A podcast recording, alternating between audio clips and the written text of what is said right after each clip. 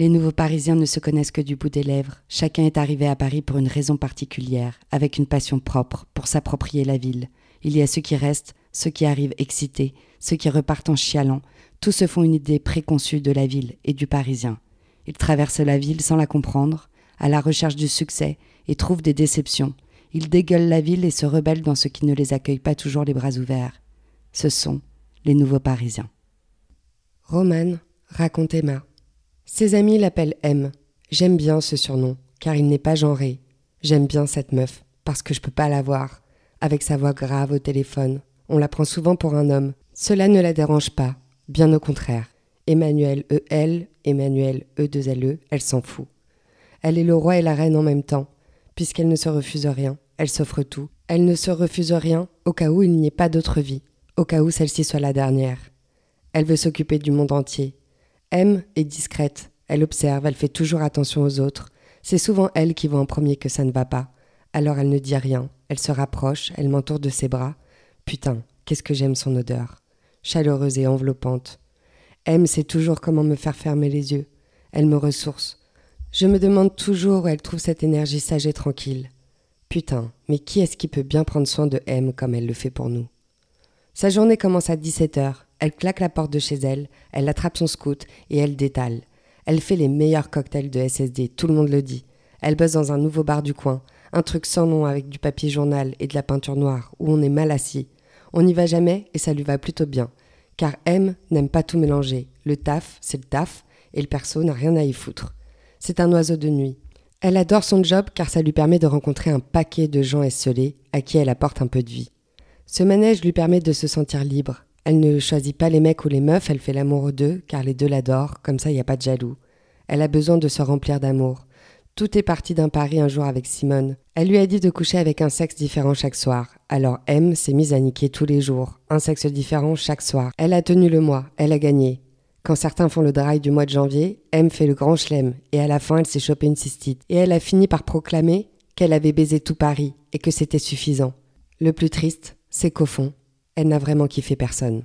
M a l'air sortie d'un autre âge, une sorte d'Highlander, c'est un vieux Bouddha. Elle connaît trop bien la nature humaine. Elle sait ce qui va plaire, ce qui va déplaire, et en fonction, elle fait les choses ou non.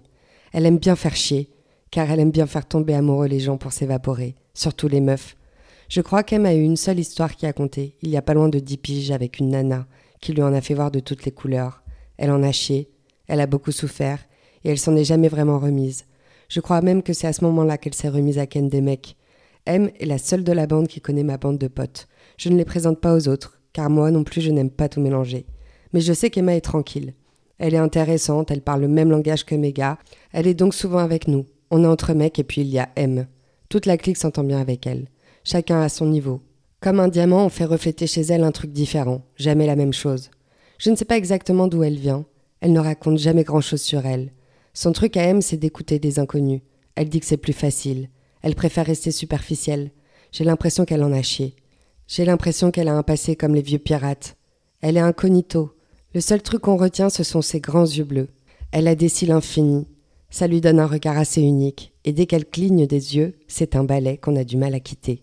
Elle est toujours habillée de noir. Elle a les cheveux rasés bruns courts, car brûlés par trop de décolos. Elle touche toujours son crâne, on voit souvent son nombril. Ses oreilles sont piercées, c'est d'ailleurs elle qui a fait les trous aux oreilles de Simone. Elles se connaissent depuis toujours. Elles ont passé des milliers d'après-midi à toutes les terrasses de Paris à réfléchir et à penser. M est peut-être la seule vraie pote de Simone. Elles partent en vacances ensemble, et elles se parlent tous les jours, même si maintenant elles ne se voient que rarement. Parfois elles vont au ciné, elles fument un spliff et choisissent le film sur l'instant. Elles débriefent brièvement et rentrent se coucher chacune de son côté. M est nantaise, je crois, et tous les mois elle se demande si elle ne ferait pas bien de rentrer. Elle lit un livre chaque semaine et souvent ça déclenche des trucs chez elle. Elle fait de la sculpture car elle a lu Une femme et la folie de Camille Claudel l'a émue. Depuis ce bouquin, elle dit qu'elle a enfin compris la sculpture. Je ne sais pas si elle aime la sculpture ou si elle fantasme l'artiste. Comme elle ne fait pas les choses pour rien, elle m'expose régulièrement. Elle a même son atelier avec quelques compères. Elle a souvent des traces de plâtre sur ses bras, sur ses jeans, alors quand elle arrive au bar, elle va se foutre en cuisine pour laver les traces blanches. Elle va même mouiller les manches et commencer à bosser à moitié trempée. J'ai rencontré M car je démarchais des bars pour mixer. C'était au tout début de ma carrière, et elle m'a donné ma chance. Elle connaît un paquet de monde à Paris, elle ne s'en vante pas, mais si je dois mon agenda bien rempli, c'est grâce à elle. Elle a envoyé mon lien SoundCloud à une dizaine de gens sur son WhatsApp, et depuis, je n'ai pas eu à démarcher un seul club pour jouer. On la connaît à Londres, on la connaît à Madrid, à Berlin, à Barcelone, à Athènes. Partout où je vais, M a eu une vie, à un moment donné. Je pourrais tout faire pour cette meuf. Elle le sait, elle se sent redevable, car une fois je l'ai sortie d'un mauvais pas. Elle datait un mec pas clair, qui lui faisait fumer pas mal de trucs, et puis ça a vite dégénéré. M zonait dans une cave d'un squat d'Aubervilliers depuis trois semaines, quand je l'ai retrouvée. Elle était encore toute jeune, elle était revenue à Paris depuis quelques mois, sa sous-loc s'était terminée, et elle ne voulait pas faire chier Simone ni Monsieur Jean, et elle ne savait pas vraiment où dormir. Alors elle a choisi de suivre ce mec, et puis tout est allé vite. Le sexe, l'ivresse, les piqûres.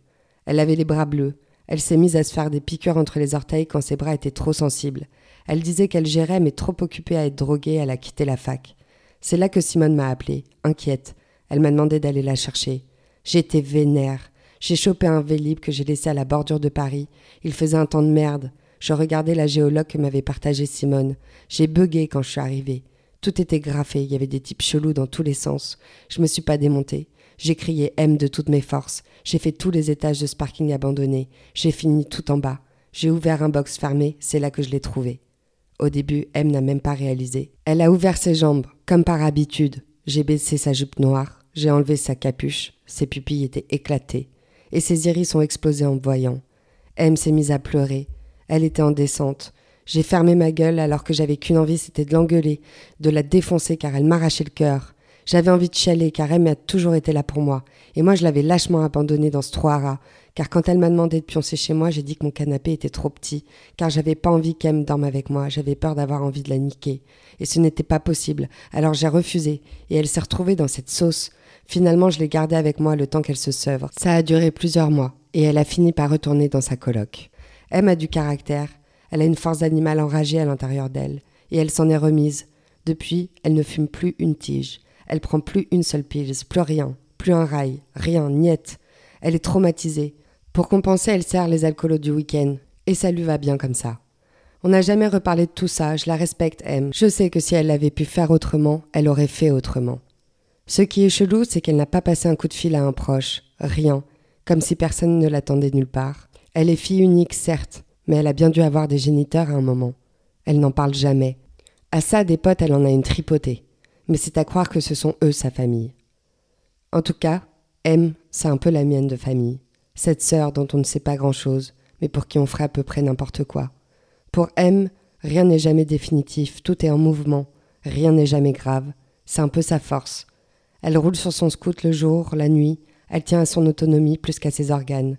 Elle file sur les bords de Seine, elle sent le vent parcourir son dos, elle mate les passants sous ses lunettes de soleil, M vit vers Château d'Eau, dans une maxi-coloc LGBT. Mais on ne les connaît pas. Comme je disais, M, elle aime pas tout mélanger. Les seules fois où elle sort, c'est pour venir me voir mixer. Elle se met au bar, elle enchaîne les shots. Les cocktails, elle n'y touche pas, car ce n'est pas elle qui les fait. Elle aime la tech qui te donne des coups de poing, sinon ça n'a pas de saveur qu'elle répète. Elle écoute du son en permanence. Chaque fin de mois, elle dit que Paris c'est de la merde, que tout est trop superficiel, qu'elle en a marre de vivre la même soirée tous les soirs. Mais elle le sait au fond d'elle que si elle retournait à Nantes, elle finirait par étouffer. Elle se souvient plus vraiment ce qu'elle était venue chercher ici. Ce qui est sûr, c'est qu'elle a raclé le fond du saladier. Depuis, Paris lui appartient. Elle connaît le nom des rues mieux que Simone, car elle n'a jamais cessé de vadrouiller de long en large. M rencontre du monde en permanence, elle a ses lubies, et ramène de nouvelles têtes régulièrement. Dernièrement, elle a ramené une meuf qui se fait appeler Marge et un gars qui a pas l'air méchant qui s'appelle Axel. Un peu trop enjoué le mec. Mais je réponds jamais à leur appel. C'est pas mes potes, je les connais pas, j'ai pas confiance. J'accepte de les croiser en soirée, mais va falloir y aller pour que ça change. Ce n'est pas que je ne les aime pas, mais c'est que j'en ai ras le cul de faire copain-copain avec ces gens qui passent dans la vie de M. Car elle sait au fond que ces gens-là sont là pour son réseau. Ils vont lui pomper le sang, et pourtant, elle leur donne toute sa putain d'énergie.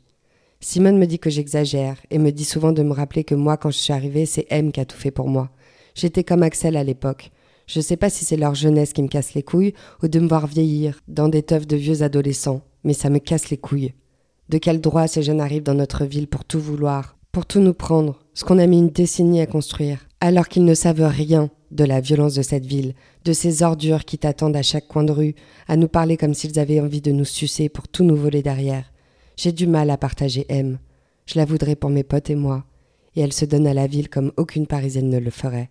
Son WhatsApp dégueule de numéros de rencontre d'un soir, et ceux qui restent sont ceux qui persistent, qui ont bien compris la valeur de M, alors que la plupart pensent que c'est une ratée. Alors moi, je fais rempart.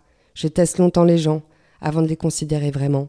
C'est ce que j'ai fait avec Axel et Marge, et ça ne les a pas encore tués. J'aimerais qu'elle se rende compte, M, à quel point les gens sont mauvais. Mais quand je lui dis tout ça, elle me regarde du coin de l'œil, dessine un sourire, puis M tourne le dos au bar, et me laisse là, dans le silence, pour me notifier qu'elle n'est pas d'accord avec moi. Comme si j'avais la mémoire courte. Mais elle ne le dit pas. Merci d'avoir écouté un épisode de l'œuvre sonore Les Nouveaux Parisiens. Je suis Audrey Gauthier, l'auteur de cette fiction, et je suis ravie de pouvoir partager avec vous mon amour de Paris la nuit, des émotions et de l'amitié. J'espère que la suite vous plaira et que vous vous retrouverez un peu dans les personnages. Peut-être que vous aussi, vous êtes les nouveaux Parisiens. Bref, merci et vivement la suite.